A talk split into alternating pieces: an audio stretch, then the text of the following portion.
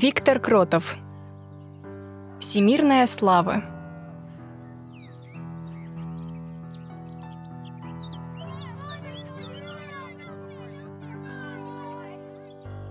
Ох, с какой скоростью бегали паучата Чак и Чика.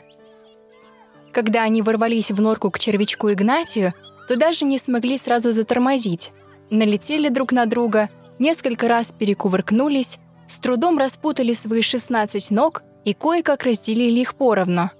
А затем одновременно завопили, стараясь перекричать один другого.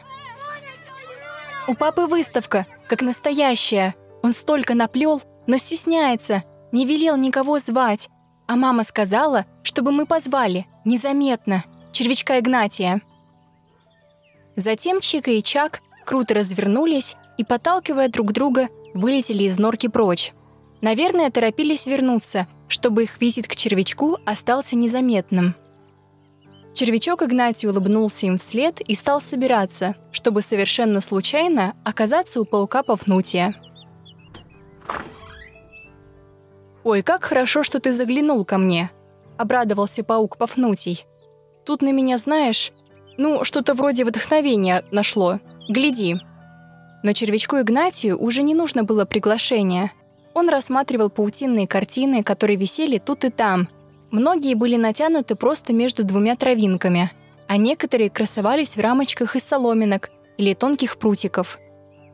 Трудно было поверить, что все они выплетены из паутины — Казалось, художник рисовал тонкими линиями прямо по воздуху, ведь каждая картина просвечивала насквозь.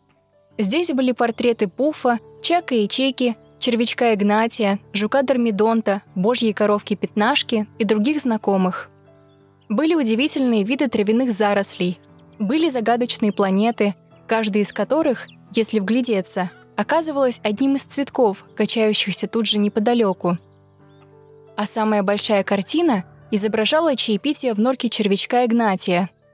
Ее одну можно было разглядывать сколько угодно. «Да», — произнес через некоторое время червячок Игнатий с таким уважительным тоном, что паук Пафнутий засмущался и пробормотал.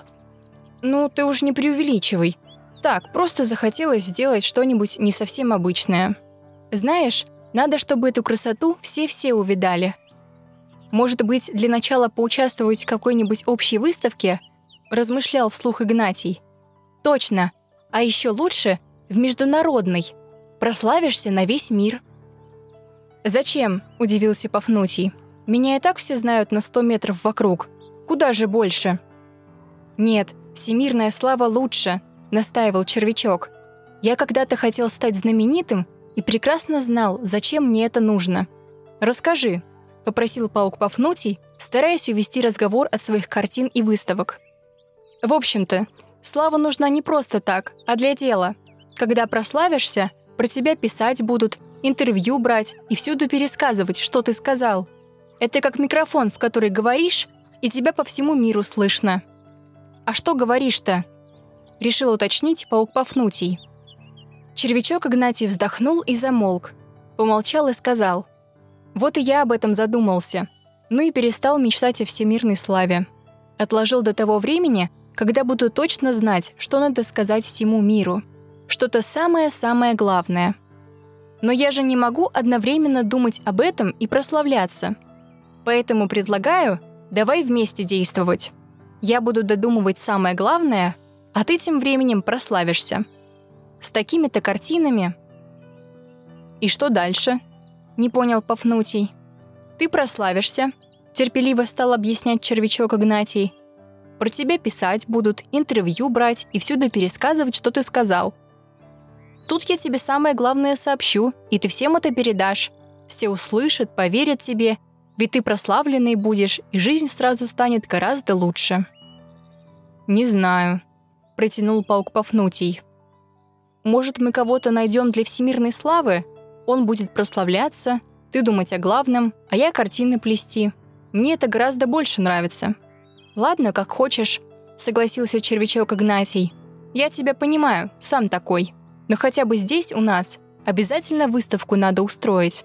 Ведь в твоих картинах есть что-то очень главное. Оно же не всегда словами говорится.